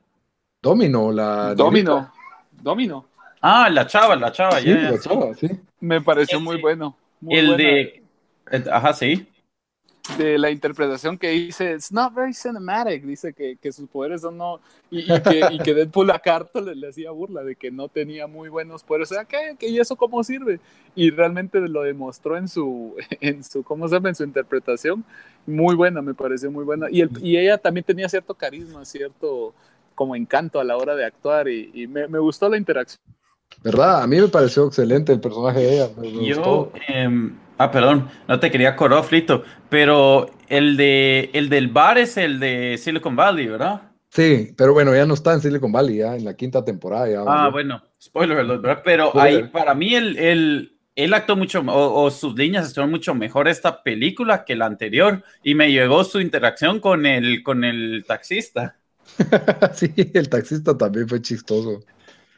La verdad es de que sí hay que rebuscarle, ¿Cómo se llama el pero de do, do, Dopinder. Dopinder, Dopinder, ajá, Dop... Eso también me pareció un poquito, o sea, él era todo amistoso y quería volverse un contract killer y al final que, que mató al, al, o sea, me dio risa, pero siento que, que, que no sé, el personaje lo, lo, sentí raro, o sea, si era parodia, si era chistoso, me, me, me causó un poquito de, de confusión de que lo miras así como una persona noble, tranquilo, y que se ha vuelto un asesino bueno, ya. de sencillo. Aunque, aunque, siento, en sí siento que así es toda la película, porque de repente, y la, la, escena cuando se muere la novia y cosas así, o sea, es, o sea, ahora es como que se pone triste, y después, pero después cuando está, cuando está triste, es casi como que se está burlando de estar triste por eso, entonces es, es, es un fine line ahí que la película trata de, de moverse. De, de jugar, de balancear. Cabal, sí, pero... pero... Por ejemplo, yo sentí, la comparo con Thor Ragnarok. Para vos, Juan, ¿cuál, cuál te gustó más? Ah, pues fíjate vos de que como la he visto como unas 10 veces esta semana por mi hijo, yo creo que... No, pero sí, yo siento que es mejor película Thor Ragnarok. Pero la comparo porque las dos son bastante cargadas de comedia. Sí, tiene... pero es mejor Thor Ragnarok. Sí, sí la veo y eso más, es lo que yo siento, o sea, que Thor Ragnarok no llega a ser completo. parodia. Ajá, no llega a ser parodia, sino que... Está al borde, o sea, está al borde. Ah, está al borde. Pero me gustó. De Deadpool sí se va totalmente y, y deja la, te, te, saca de la historia, o sea, sacrifica la historia por, por chistes a veces. Sí, sí, se sale de la vacinica. Pero siento que sí. por lo menos nos deja buenos personajes. A mí me, el, el, yo feliz miraría un spin-off sin Deadpool, con Cable, Domino, el Colossus y, y la, ¿cómo se llama? La, la Sonic Youth, no sé qué. Megason Teenage Warhead. Esa. Megason Teenage Warhead. Megason sí, Teenage sí. Warhead. Siento que sí. para mí, yo feliz miraría un spin-off con esos personajes. Y Peter, por supuesto. que siento que fue el, fue el hit de la película para mí. a mí me mató de la risa cuando, cuando se tiró del avión y, y solo lo, que él se sienta. En vez de tirarse una, él se sienta y se emputa. Es algo tan, tan típico que alguien de con miedo haría en, esa, en esa situación. La forma en que se muere también es bien chistosa. Es así, es súper exagerado. Y eh, yo, eh, ¿qué pensás, Juan, de para mí, a mí, uno de los mejores after credits y no mid credits que he visto. ¿Qué pensaste de eso? Ah, sí, buenísimo, me gusta. Mira, a mí, mira, igual que vos, estoy de acuerdo con vos de que al regresar en el tiempo y no matar a su novia, pues ahí eliminó toda su historia, realmente quitó, o sea, como que le quitó peso al, al un mega de su arco de, de personaje. Ajá, ajá, porque, ah, bueno, no importó, take, took the stakes out, o sea, porque no, no hubo stakes en la película. Pero habiendo dicho eso, me, me, me gustó mucho el hecho cuando regresó y, y corrigió eso, lo de X-Men Origins Wolverine, que le dice no y se echa al, al Ryan Reynolds. Eso me pareció magnífico. Y a mí, a mí me, es, es un buen lo de, lo de Green Lantern cuando, cuando él todo emocionado, oh, big break, que no sé qué, y solo, y solo se lo dice, you're welcome, Canada. No sé, eso me parece. Cuenta la historia que Ryan Reynolds aceptó el papel de Green Lantern sin leer el guion, porque él quería, ¿Ah, estaba como que súper emocionado de ser un superhéroe y de ser Green Lantern, que le parecía buenísimo, y que ni siquiera leyó el guion y dijo que sí, y ya era muy tarde, ya había firmado, y ya era muy tarde ah, cuando... Ahora Yo creo que hubiera sido un mejor Flash, fíjate vos, o, ah, por, el pero un Wally West, tal vez así grande, no sé, pero, pero algo así como e, es más chistoso y más. Yo lo hubiera preferido como, como un Flash, si iba a ser algo de DC Universe, pero realmente nació para que, ser Deadpool. Ahora, él, él, él, ya era, él, era, fan de Deadpool o era fan de cómics o, o, cómo es que... Eso sí no sé, eso sí no sé. Porque esto como que medio fue un passion project de él, según yo entendí la primera película. Sí, yo creo que pues su primera película de cómics fue Blade Trinity. También, otra película. Sí, no sé por qué no, no regresó cuenta. A, hacer eso, pero yo creo que espera que, sí, que nadie, que, yo creo que él esperaba que nadie se acuerde que él estuvo en esa película. Pero lo que, lo que nadie sabe también es que estuvo casado con, Black, casado con Black Widow. Con Scarlett Johansson. Sí, estuvieron casados. Mira, pues. ¿Tiempo? ¿En vida real o en.? Ya me perdí. En vida real. Sí, o sea, con Scarlett Johansson. Eso no sabía yo. Ahora está casado con la chava, con Serena, ¿cómo se llama? No sé qué. Serena Williams. No, es que, es que en, Gossip Girl se llama Serena. Serena. Entonces crucé, crucé los nombres. No, pero sí me gustó la, el, el mid credits. Siento que fue uno de los, de los highlights de la película y hicieron muy bien en, en, guardar el final. Estoy de acuerdo con Dan que dijo que hasta cierto punto pues demeritó un poquito de la historia, pero the fan service was worth it. O sea, me, me gustó mucho. Sí, cabal, siento que Deadpool tenía una historia sólida y la descuida completamente por, por eso, o sea, por sacar chistes y por prepararse para una ah, tercera. Sólida, sólida tampoco, pero. Pero sí había una historia, o sea, no era solo. Sí, sí, sí, sí, Había una historia de, que tenía cierto peso durante la película. De ahí el loophole de que, ¿por qué? O sea, resolvieron el problema con Nova, se llamaba el niño, ¿va? No, se llamaba Fire, Fire, Fire. Bueno, fue el nombre. pero es un personaje cómic, pero no es muy famoso. Ah, sí, la cosa es de, que, hecho, fue... que le regala lo del viaje en el tiempo Cable, o sea, que él no, no usó su último viaje en el tiempo para regresarse con, porque se supone que solo tenía un viaje más en el tiempo. Para sí, sí, no, no, tiene sentido. No tiene sentido porque se quedó con tal de tal vez tener a Cable ahí para la tercera película, ¿verdad? Esa es la, la única razón y no te que y me lo dijeron para arreglar el mundo porque en el futuro está hecho mierda. Pero estaba hecho mierda. Su hija y a su, esposa. Por este cuate, por este, ajá.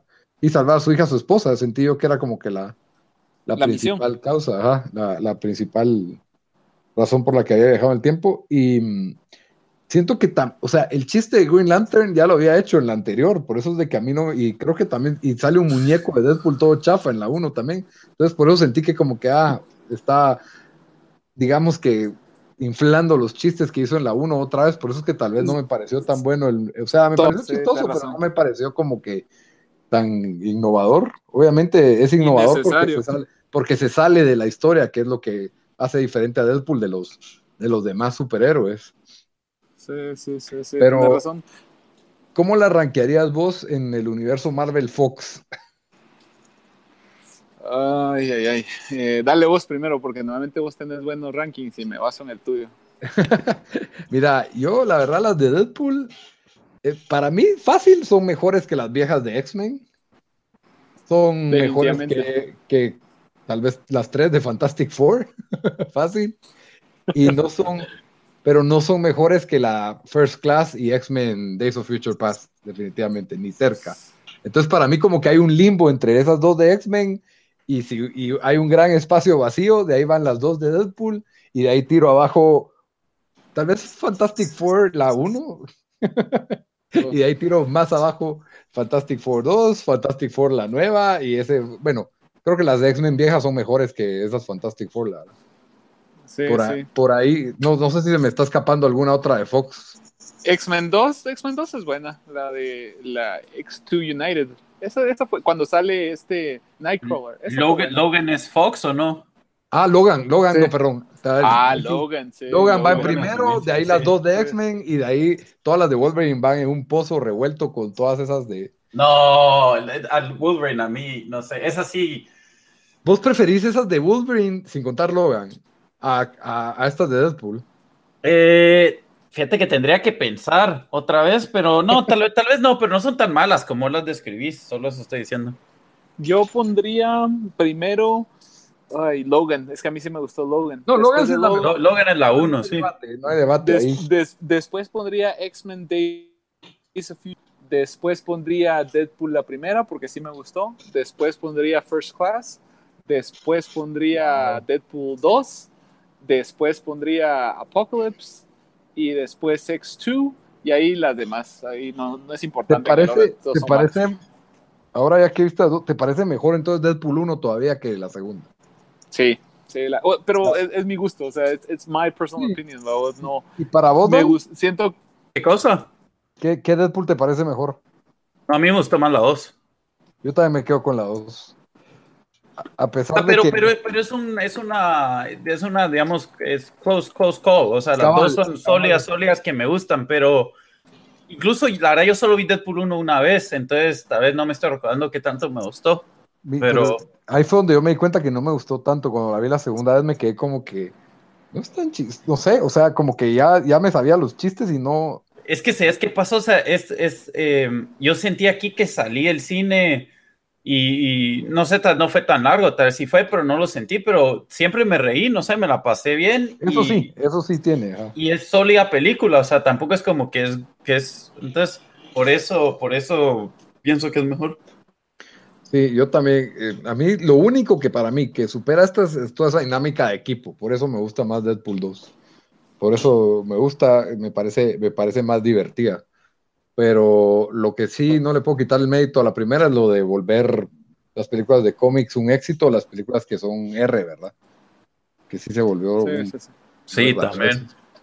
Y, y cabal, Logan definitivamente es lo mejor que ha hecho Fox. ¿Y qué, qué especulan ahora que vaya a haber, que ahora que Disney adquirió Fox? ¿Cómo va Uy, a caber? uy. Bueno, aparentemente oficialmente no los han adquirido. Creo que, ay Dios, ¿quién es la compañía que está haciendo un cash bid por Fox? No sé si es, cabal. es es Cox cierto. o quién es. O Vir- no, Eh, no- que era, era Viacom, creo yo, pero era otra. Mira, yo sí me acuerdo que había escuchado que estaban trying to outbid Disney y que lo más probable es que Disney iba a poder dar más Es, es plata. Comcast, es Comcast. Comcast, ajá. Que, que Disney iba a poder dar más plata o igualar la oferta, pero la diferencia es que creo que Comcast daba un poquito más upfront. Y daba, parece que daba cash, daba más en, en cash. Ajá, ajá, daba cash, ajá, cabal. Entonces mi, sueño de ver a los cuatro fantásticos en las manos de Deja eso. Com- Comcast, Ulurun, no sé, sería un, de- o sea, a mí no me gustaría que ellos tuvieran No, a mí tampoco, a mí tampoco. A mí tampoco. Sí, de hecho ya estaban pensando para Phase Phase 5, o sea, Phase 4 quería inte- integrar a los X-Men y a los Fantastic Four y al universo Marvel eh, normal, o sea, they want to reboot it eh, y meterlos de regreso en, en, Marvel para las siguientes fases, entre ellos los X-Men y los Fantastic Four. Te, ya te, estaban planeando los Russo Brothers, pero se les, ¿Te imaginas? Fue. ¿Te imaginas que el, el Viper del, crate, del After Credit Scene de Infinity War, en lugar del símbolo de Miss Marvel, hubiera sido un 4, un círculo? Sí, ¿no? Yo ahí me sí, caigo muerto. Sí. Pues, o, sea, sí. o una X. Ala, también, o sea, sí, cabal. Eh, eso sería lo más, lo, lo más increíble que, que podría haber de, de, fantasía. Yo pienso que por lo menos deberían de tratar de, de hacer un universo X-Men Fantastic Four. Por, siento que los Fantastic Four son una propiedad que a mí, pero esos están muertos en los cómics, ¿verdad? Fíjate que no están muertos. Lo que pasa es de que, mira, quedó vivo Ben Grimm y The Human Torch y se perdieron en el limbo eh, Doug, eh, Mr. Fantastic y Sue Storm con sus dos hijos. Sí, pues.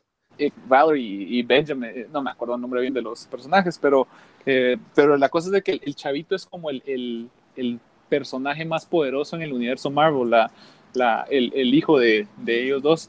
Y ahorita va a salir un relaunch, eh, ahorita en junio, creo que es The Return of the Fantastic Four, y, y regresan ellos y se unen otra vez a Ben Grimm y, y, y, Johnny Storm, y parece que quieren, no sé si ellos están anticipando el regreso de los Fantastic como con Fox habían sacado mucho de la de Spotlight a, a Fantastic Four y, pues. y también a X-Men, pero, pero ahorita hubo un, un, una relaunch de X-Men, está X-Men Blue, X-Men, X-Men ¿qué? X-Men Red, X-Men Gold. Eh, hay, hay, varias de, de los dolor de cabeza me hace eso pensando por eso es que no podía leer cómics porque son demasiado, sí. tantos diferentes líneas y no sé qué sí sí vuelve sí. imposible yo la verdad es un por eso no solo me gusta como que agarrar ciertos arcos y me cae mal cuando me obligan a irme sí, a otras cómics para entenderlos la verdad por eso no, no es mi hobby definitivamente y, y, pasa mucho, pasa mucho porque obviamente les interesa que, lea, que, que conozcas todos los personajes y te mandan de un... Los crossovers son un dolor de cabeza. Cuando fue A, A versus X, que era Avengers versus X-Men, habían tie-ins de Spider-Man, habían tie-ins de Avengers, habían tie-ins de cada personaje de, de, de, de Marvel historia, entonces sí tienes razón, o sea, te entiendo que es, de, es que es demasiada información para, para disfrutarlo, sentarte y disfrutar un arco, pero, pero, pero enti sí. entiendo tu punto. Cabal. Y ustedes estarían, última pregunta y cerramos con esto porque ya, está, ya, ya, me tardé. Ustedes sí tendrían, tendrían, ¿cómo se llama? Tranquilidad de que Disney absorbiera Fox y, y, el manejo que le darían a estos, a estos personajes, ¿verdad? Totalmente. Eso espero, eso espero. Yo quiero que lo absorba. Yo, Yo sí, porque, porque que logren tener todo bajo one roof. Bueno, solo les faltaría Spider-Man que sigue con Sony, si no estoy mal. ¿O no? Lo comparten, eh, o sea, tienen todavía los de Ajá. Lo que no, lo que me preocupa, pero eso va a ser otro, otro tema, va a ser cómo van a meter a Venom, pero, pero sí sé que Sony tiene buena relación con Disney y comparten el personaje, entonces... Hay un como no. usufructo de, que le prestaron a Spider-Man ahí. Pero sí, bueno, sí. mil gracias Juan, buena onda por haber estado. Es Juan Orozco, nuestro experto en cómics. Juan, que tenés alguna cuenta de Twitter o de Facebook donde querés que te sigan. Eh, pues solo mi cuenta. Sí, pero realmente no uso mucho Twitter, entonces no me acuerdo. Pero, ahí okay. te doy el link, lo menciono pero, después. Pero ahí estás posteando en nuestro grupo de tiempo desperdiciado en Facebook. Ajá, correcto, correcto. Entonces ahí, a, si quieren, ahí, ahí, posteo. Quieren un poco de pornografía nerd, ahí está, ahí está Juan, listo para satisfacerlos en, en todo lo que pida. Buena onda. Órdenes. Buena onda, Juan. Órale, Juan. Buena onda, muchachos. Gracias por la invitación. Gracias por la participación. Órale. Feliz noche, muchachos. Cuídense. Órale. Pues sí, Bamba, ya, ya regresaste de los spoilers, de te perdiste los spoilers. De... Me iba a dejar que me spoilearan la película, pero el jueves tengo Han Solo a las siete y media y el cine está como a una cuadra o dos cuadras de mi oficina. Entonces de repente miro Deadpool y me quedo de una vez en el cine para ver. La, la doble función. La doble función. ¿Cuándo fue la última vez? ¿Cuándo fue la última vez que hiciste una doble función? Casino Royale y Rocky. Yo estaba ese día ahí. Ahí cabal, el, el, el, lugar más mágico, Magic Place. Magic Place, el que ya no existe. Pero bueno. ¿Que ahora es Fox o, o qué es? es las, las, oficinas de Fox Sports. Pero bueno, para cerrar, las recomendaciones de la semana. Bamba, ¿qué nos recomendás esta semana? Siguiendo con el tema de los horror hosts, como hablé en lo que hice esta semana, hay un documental eh, que se llama American Scary, eh, que es del 2006 y habla sobre la historia y de, cómo nacen los horror hosts, cómo se proliferan en Estados Unidos, qué es lo que tratan de hacer.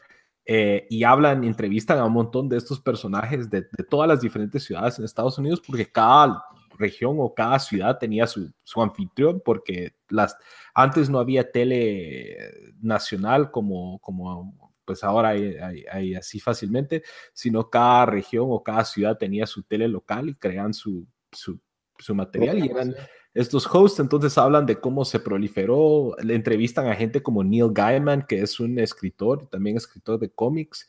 Neil Diamond. Neil Gaiman. Ah, ok, ok. Cherry, cherry. wow. Sería bueno, pero no, a Neil Gaiman ah. eh, entrevistan a, también a Tom Savini, no sé si conocen a Tom Savini. ¿No? Es también un director de cine de, horror y hacía otros personajes en ese mundo de, horror, entonces es muy buena, es entretenida y por lo menos es así, eh, es una interesante insight a, este mundo y cómo se proliferó en Estados Unidos, especialmente en los 60s y 70s. Creo, que es el documental menos interesante que me han recomendado.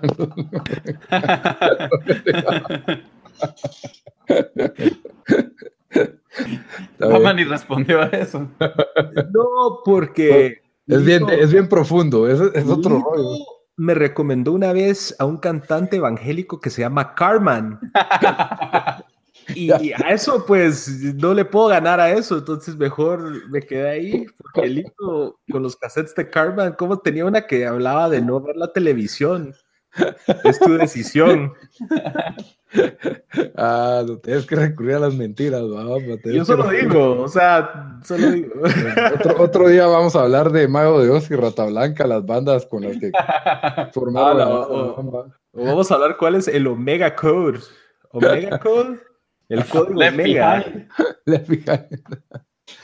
bueno. Las películas favoritas de Lito. Cabal, ¿verdad? No, es, es como... Dale, Dan, ¿cuál, cuál es tu bueno, yo, yo, eh, yo siendo la línea ya que hablamos de, de, músicos, de, ¿cómo se llama? Luis Miguel, Juan Miguel, ¿cómo se llama?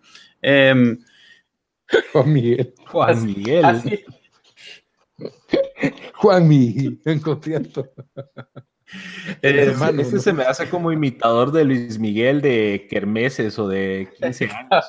¿Cómo, ¿Cómo habían? Eso era un tren de los noventas, porque yo me acuerdo que fue Debe ser el hermano de él que nunca la hizo. Juan. No, pero yo, siendo esa línea, voy a recomendar un documental eh, que no sé si está en Netflix, la verdad traté de buscar, pero no lo vi, pero igual está en YouTube, o sea, está en YouTube gratis, que lo pueden ver.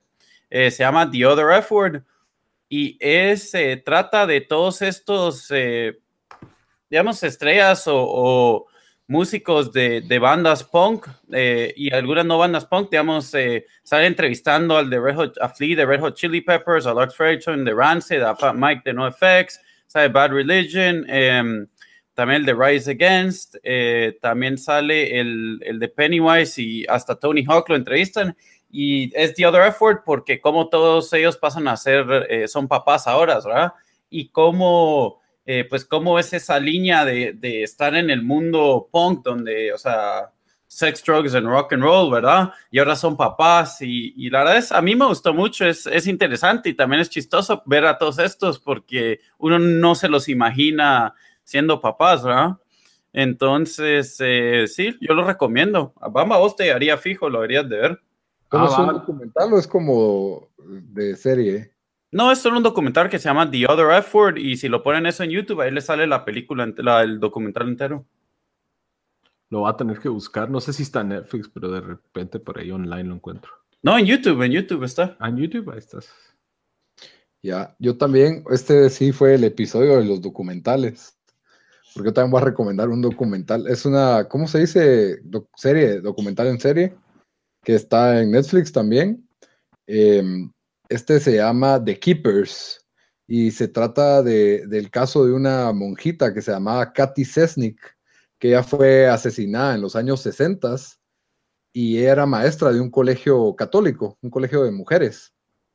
Y dos alumnas de ella, sin como, digamos que 40 años después, sería, sí, 40 años después, básicamente, así, señoras tipo mi mamá y nuestras mamás, ¿verdad? Deciden hacer la de Nancy Drew y tratar de resolver el crimen que nunca fue resuelto de, del asesinato de esta monja. Y todos los hallazgos que ellas logran encontrar investigando, casi que sin usar Google, porque medio que aprenden a usar Facebook en el, en el show, ¿verdad? En, durante la documental. Y, así preguntando y hablando con un montón de gente y recabando un montón de información, se logra, pues por lo menos armar una teoría consistente de qué fue lo que realmente pasó con, en este asesinato y todo un trasfondo que existía en ese colegio, ¿verdad? Ya sabemos más o menos para dónde va, pero la verdad es de que eh, es un documental que realmente tiene momentos cómicos con estas dos señoras, como también tiene momentos que son realmente desgarradores emocionalmente sobre la crueldad humana, ¿verdad? Porque es, de la vida real. Y, también el tipo de, documental de crimen, ¿verdad? De misterio y crimen, para los que les gustó Making a Murderer o American Vandal, creo que les puede gustar mucho The Keepers. La verdad es que es un poco, obviamente no es chistoso, ¿verdad? Es, es, es serio, pero sí, realmente vale la pena verlo. Está en Netflix, Red The Keepers. Yo creo que Sara ¿no? Y me trató de hacerlo ver. Deberías de verlo, es bueno. Es, bueno. yo siento que me persiguen por mis creencias religiosas en esos documentales. si son católicos más que todo, deberían de verlo.